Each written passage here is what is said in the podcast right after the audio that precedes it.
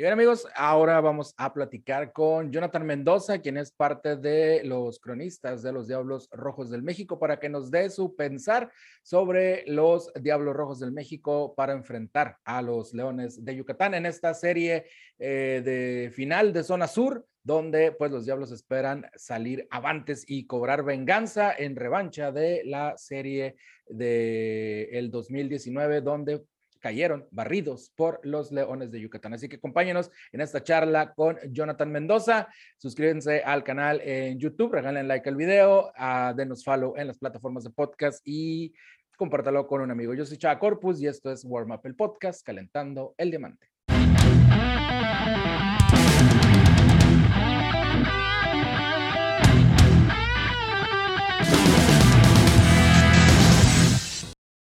Y bien, mis amantes de los diamantes, continuando con las previas, eh, valga la redundancia, previo a la final de la zona sur, ahora estamos con Jonathan Mendoza. Johnny, bienvenido a Warm Up el Podcast. Eh, pues es un placer tenerte por acá. Hace mucho que no te veía. Un abrazo desde la distancia, desde Mexicali hasta la CDMX. ¿Cómo estás, Jonathan?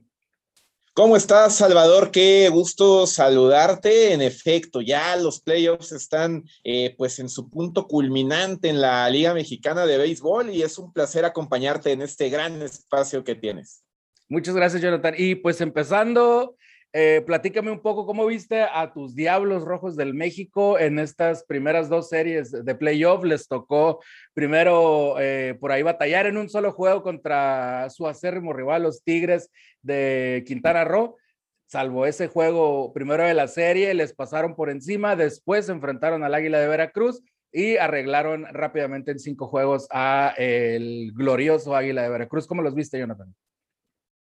Mira, eh, los Diablos, en cuanto a su pichó abridor, han batallado un poco, sobre todo con el hombre que pensaban sería su gran pieza, su gran carta, que es eh, JC Ramírez, un pitcher con mucha experiencia en ligas mayores, destacado en Liga Mexicana eh, del Pacífico. Ha sido un abridor, pues, de los, del cual los Diablos esperan mucho. No ha podido tener solamente más que una salida realmente buena en playoff. Ha batallado en dos salidas mucho, pero el pichó abridor mexicano, sobre todo, y jugando en gira, es el que ha sacado la casta por los diablos. Ahí está Luis Iván Rodríguez, está Javier Arturo López, que están compilando 25 eh, entradas en lo colectivo entre haciendo esa dupla como abridores sin admitir carrera, que creo que es algo eh, a destacar mucho. Ha cumplido también el boricua Héctor Hernández, no a esos niveles de Arturo y de Luis Iván, pero sí ha estado ahí fuerte, sobre todo en el último juego allá en Veracruz. Pero lo destacado de Diablos, eh, Chava, es el gran bullpen. El bullpen de los Diablos es el mejor en el milenio en postemporadas. Diablos en este milenio, hablo del año 2000, a la fecha, no había tenido un bullpen tan sólido en el eh, playoff. Estaba la efectividad, las carreras limpias en un promedio de 1.80 hasta antes de iniciar el último juego. Esa efectividad no la había manejado Diablos en los últimos 21 años tranquilamente en un playoff. Es un cuarteto integrado por Arquímedes Caminero, Sasagi Sánchez, Jumbo Díaz y Roberto Zuna, más los que se han unido, que en realidad es un cúmulo colectivo muy importante de lanzadores. Y fíjate, Salvador, del juego 3 contra Tigres. Al último juego eh, frente al Águila de Veracruz, estamos hablando que son, eh, pues prácticamente son tres, cinco, ocho juegos que el bullpen de solo ha admitido par de carreras limpias y las dos se las han fabricado a Jumbo Díaz. Creo que esa es la gran fortaleza de los Diablos ante el equipo que tú me digas. Así es. Oye, antes de pasar al tema del bullpen, eh, como bien comentas, ¿no? JC Ramírez eh, no ha sido lo que se esperaba eh, hasta el momento para los Diablos. Esperemos que retome esa forma que, por la cual fue traído al equipo de, de, la capital del país. Pero hay un tema que, que, que digo, ha sido el que ha estado en boca de todos desde la llegada, ¿no? El cambio de Tigres a Diablos de Luis Iván Rodríguez. Muchos habrán pensado como, ¿por qué se hicieron de Luis Iván Rodríguez? Ah, mira, lo que ha hecho Luis Iván Rodríguez en esta postemporada con Diablos ha sido, creo, de lo mejor que hemos visto en todos los playoffs en cuanto a lanzadores, abridores. Se refiere, por ahí también vimos a este muchacho de Laguna, Luis Gámez, que también lo hizo, lo hizo de maravilla y de ahí en fuera todos los abridores de todos los equipos han batallado mucho, salvo Luis Iván Rodríguez y el mencionado Gámez. Sí, exactamente, ¿no? Eh, como te digo, Luis Iván Rodríguez, eh, este eh, Arturo López, han sido abridores muy destacados. Hemos visto una postemporada, Salvador. Arturo López. Claro, en donde hay equipos que no han tenido un picheo muy sólido, por ejemplo, te toco el tema Mariachis de Guadalajara, ¿no? Mariachis de Guadalajara, super líder en Liga Mexicana, arrasaron pero es un equipo que no tiene un picho abridor realmente sólido, ¿no? Anthony Vázquez no ha podido eh, responder, John Anderson tampoco se ha visto muy bien, pero es un equipo que tiene relevistas cumplidores que le pueden trabajar varias entradas, sacar los outs importantes y además una ofensiva que sí me parece es la, eh, la mejor en este momento, ¿no? En Liga Mexicana lo ha demostrado eh, todo el año, pero sí, el, el bullpen ha sido factor para Diablos. Luis Iván Rodríguez, a lo que queremos llegar, pues Luis Iván Rodríguez la clave es lanzar strikes. Luis Iván Rodríguez dio cuatro bases por bolas en toda la, en toda la temporada regular. Dos fueron con Tigres y dos fueron con Diablos. Estamos hablando eh, arriba de 40 episodios trabajados con Diablos en dos bases por bolas y en el playoff no ha dado bases. Esa es la clave con este lanzador joven, además de su gran repertorio que tiene, ¿no? Así es. Oye, llegando al tema del bullpen, los relevistas, platicaba hace un momento con Andrés Novelo Basulto, cronista de los Leones de Yucatán, y me mencionaba eso, ¿no? Que los diablos, para los Leones, la clave va a ser atacar rápido a los abridores y tratar de llegar con la mayor ventaja posible en las entradas finales, porque si Diablos llega con ventaja de una, dos, tres y súmale más para arriba, va a ser complicadísimo que los Leones le hagan carrera, ya sea a Sasagi Sánchez, al Jumbo Díaz, Arquímedes Caminero y al que está completamente fuera de liga. Johnny, tú lo has visto de cerca, nosotros lo vemos desde, desde la televisión, a Roberto Zuna. ¿Qué trabajo ha hecho Roberto Zuna y sobre todo este show que, que, hemos, que vimos en la serie contra Veracruz, donde le tocó enfrentar a, a otro compañero, eh, pues vaya que los dos pueden estar en grandes ligas, como lo es eh, Yaciel Puig, ¿no? Impresionante lo que ha hecho Roberto Zuna eh, dentro del terreno de juego. Mira, yo creo que generalmente cuando viene un pitcher a nuestro béisbol de verano con el cartel de eh, haber estado en ligas mayores, viene porque ya no va a regresar a ligas mayores, porque ya sus mejores años ya eh, acontecieron, ya sucedieron, pero en el caso de Roberto Zuna, yo creo que tenemos un gran lujo, echaba de estar viendo a un pitcher de ligas mayores en un gran nivel lanzando en nuestro béisbol de verano, que es algo que pocas veces eh, lo podemos ver y lo hemos visto, ¿no? En la historia, Roberto Zuna, como bien comentas, trae su eh, recta muy bien, ese slider, esa recta cortada que él maneja Contadas, eh, contados son los relevos en donde él tuvo problemas, solamente con Mariachis de eh, Guadalajara, que sí pierde un juego, que no venía a salvar, está el juego empatado, pero Jesús Castillo le conecta un cuadrangular, después eh, Anthony García, un puertorriqueño, también le conecta a Jonrón, ahí se llevó, un, tuvo un mal relevo Roberto Zuna, y también con Tijuana, él solo falló contra Tijuana, una oportunidad de salvamento, un juego que ganaron los Diablos, pero que batalló con el control, pero en general Roberto es difícil que, no te digo que le hagan una carrera, que no tire un strike en un relevo. Es un hombre que viene y generalmente en 10, 12 picheos acaba las entradas porque trae mucho comando en sus picheos, siente la confianza de que no están descifrando su recta los bateadores, simplemente es muy poderoso, está oscilando en las 98, 99 millas, el cambio de velocidad a 92 de pronto, creo que es muy alto ese nivel para esta liga. Ahora sí te voy a decir algo, Yucatán no es Veracruz, no es Tigres, es un equipo más poderoso. Yucatán tiene mejor pitch abridor, tiene mejor bullpen y ni qué decir que tiene mejor ofensiva. Creo que eso hay que tomarlo eh, mucho en cuenta. Y en lo colectivo, sí, Jumbo Díaz, eh, Sasagi Sánchez, que es uno de los mejores relevistas intermedios eh, de México, y el lujo de tener a un cerrador como Arquímedes Caminero, desde la sexta entrada. Creo que desde ahí ya empiezan los grandes problemas para las ofensivas cuando no logran irse arriba. Diablo solamente perdió eh, dos juegos cuando iba ganando en la séptima entrada en toda la temporada. Así es. Oye, Johnny, eh, en cuanto al tema ofensivo, vemos a John Singleton, Favela, eh, Amador, a Jean Gervi Solarte, Manuel Ávila y Carlos Figueroa, como regularmente nos tienen acostumbrados, ¿no? Salvo el caso de Singleton, creo que sí está un poquito más por encima de todo el, resto de la ofensiva de, los Diablos Rojos del México. ¿Cómo ves a la ofensiva eh, escarlata para enfrentar a un staff de picheo de lo más difícil que pueda haber en la Liga Mexicana de Béisbol? Sin duda, Yucatán tiene un muy buen estado de picheo. Está Casey Harman, eh, Joaner Negrín, Jake Thompson, eh, Radames Lee. son tipos de eh, gran experiencia, eh, Chava. Pero fíjate, los Diablos tienen a dos, a una dupla tremenda que debe tener mucha atención Yucatán. Jafet Amador y John Singleton. Jafet Amador en la primera serie con Tigres, siendo que Singleton estuvo muy discreto porque los Tigres sí lo pudieron limitar pero Jafet Amador con cuatro cuadrangulares y doce remolcadas terminó siendo el héroe. En la segunda serie, Jafet Amador estuvo en un plan muy discreto, pero John Singleton, tres cuadrangulares, ocho remolcadas y punto 450. Creo que esta dupla no se ha unido todavía como esa dupla demoledora. O uno baja el rendimiento y otro lo sube eh, radicalmente, pero Yucatán tendrá esa gran tarea. Ahora Favela es un hombre clave. Favela era el segundo bat del equipo. Carlos Figueroa se mete en un slow muy pronunciado frente a Tigres. Lo bajan a noveno y como primero en el orden, Favela ha lucido también, Chava, que es uno de los mejores bateadores en promedio del playoff y en todos los juegos de postemporada, que son 10 para Diablos, ha conectado al menos un imparable. Así es, sí se ve, se ve compleja la, alineación de Diablos como, como ha sido históricamente.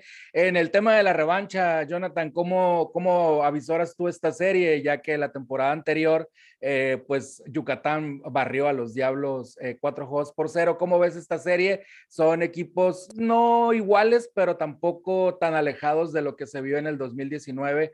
¿Cómo ves esta serie? ¿Hasta dónde crees que va a llegar? ¿Cuántos juegos? Y obviamente quién gana, ¿no?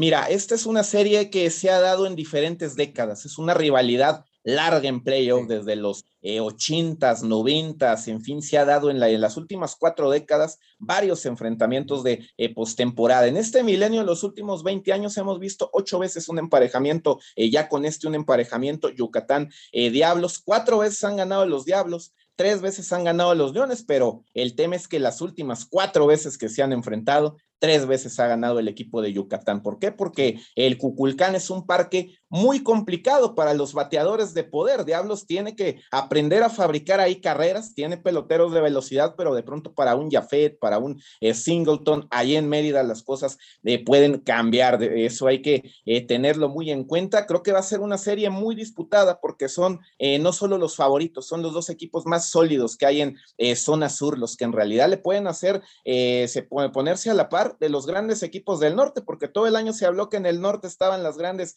fuerzas pero Diablos y Leones ahí se mantienen, son dos equipos con experiencia además en eh, postemporadas, te lo digo, no miro una serie corta, creo que eh, Yucatán acabó muy rápido a Tabasco, los Diablos han acabado muy rápido a sus rivales, no vislumbro una serie corta, creo que va a ser una serie al menos de seis juegos donde un punto va a ser fundamental, Chava, qué equipo logre robarse los juegos como visitante.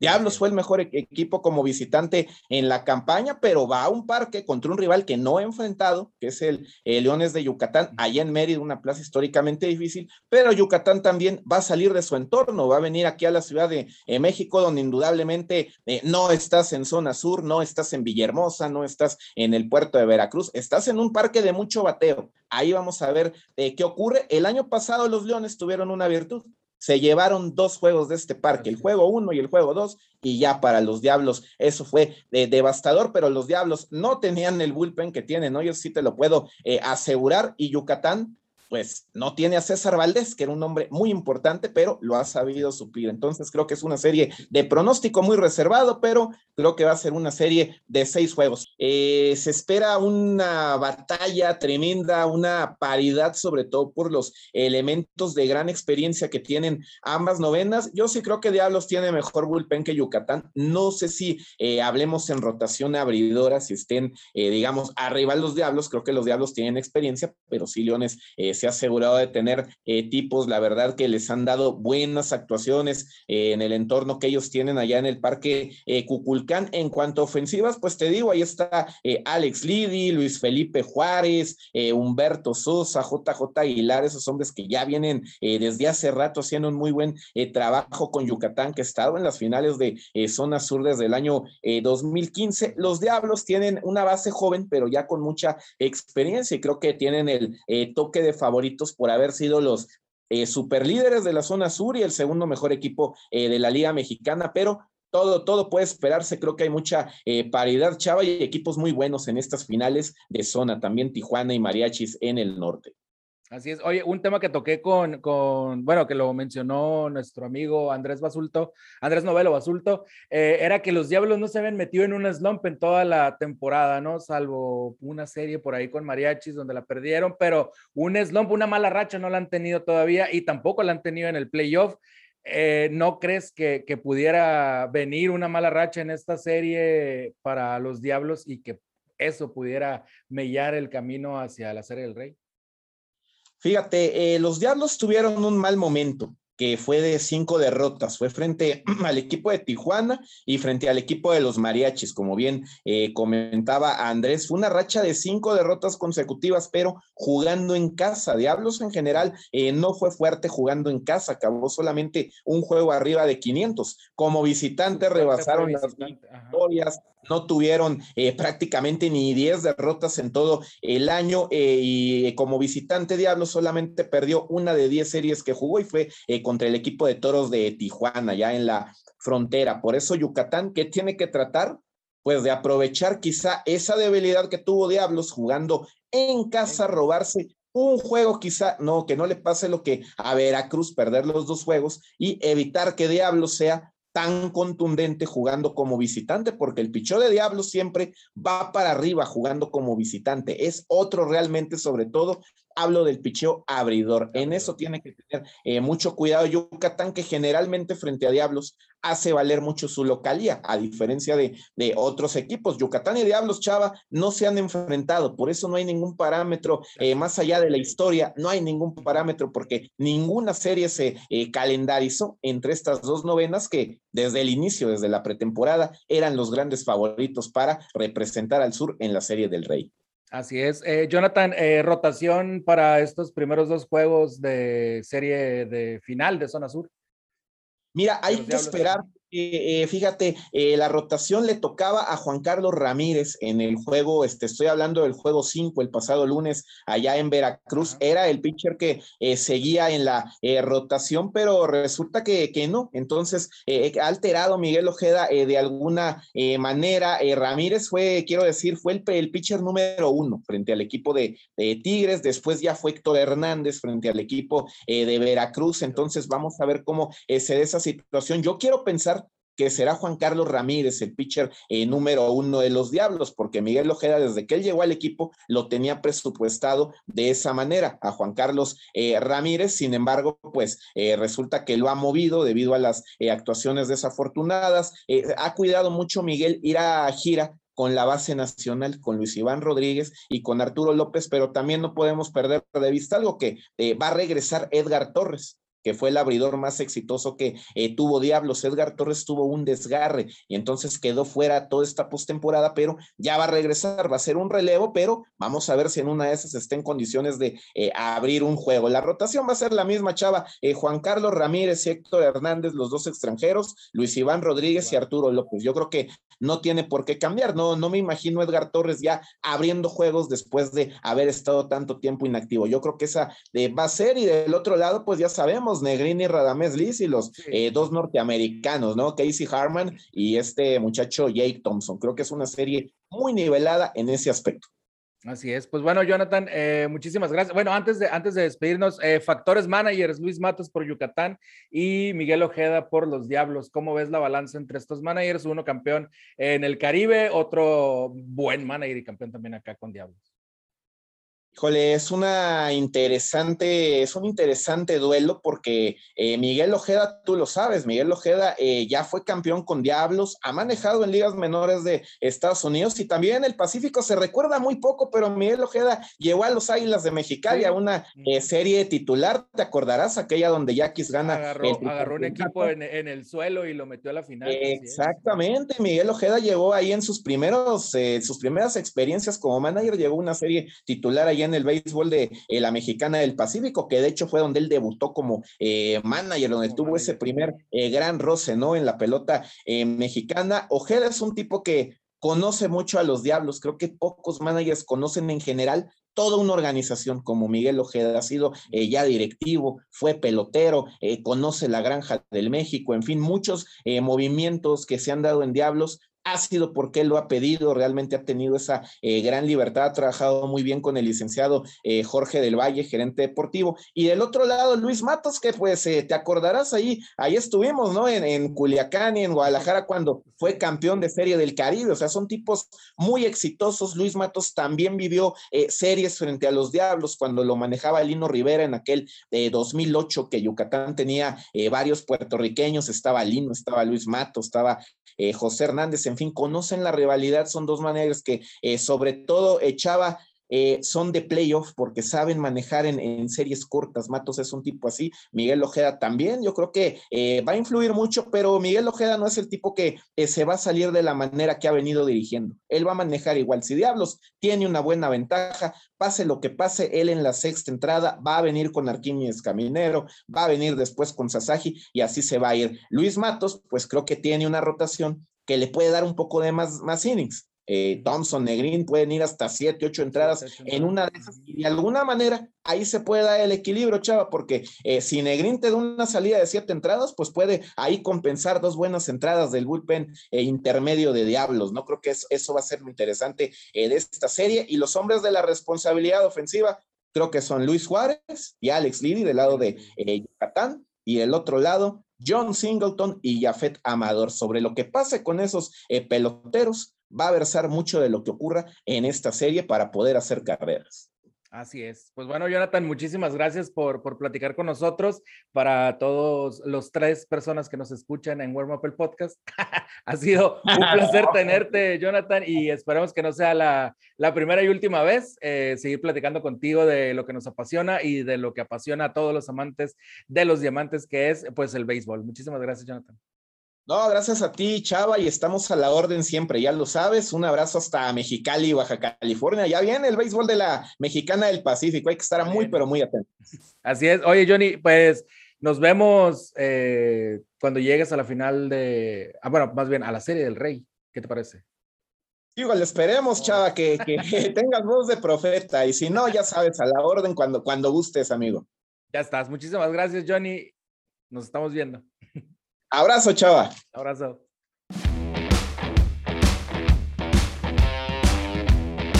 Y bueno, ahí está la charla que tuvimos con nuestro amigo Jonathan Mendoza, parte de los Diablos Rojos del México, y su opinión acerca de esta serie que se vislumbra muy pareja entre los Diablos Rojos del México y los Leones de Yucatán. Serie que empieza a partir del viernes en el Estadio Alfredo Jarpelú de la capital del país. ¿Quién es tu favorito, los Leones de Yucatán o los Diablos Rojos del México? Suscríbete al canal en YouTube, regálanos tu like, eh, bueno, más bien tu follow en las plataformas de podcast en Spotify, Apple Podcast, Google Podcast y todas las demás plataformas que alberguen el contenido de podcast. Y pues bueno, vamos a ver cómo se desarrolla esta serie. Parece que va a ser una serie bastante larga entre los leones y los diablos. Yo soy Chava Corpus y esto fue Warm Up el Podcast calentando el diamante.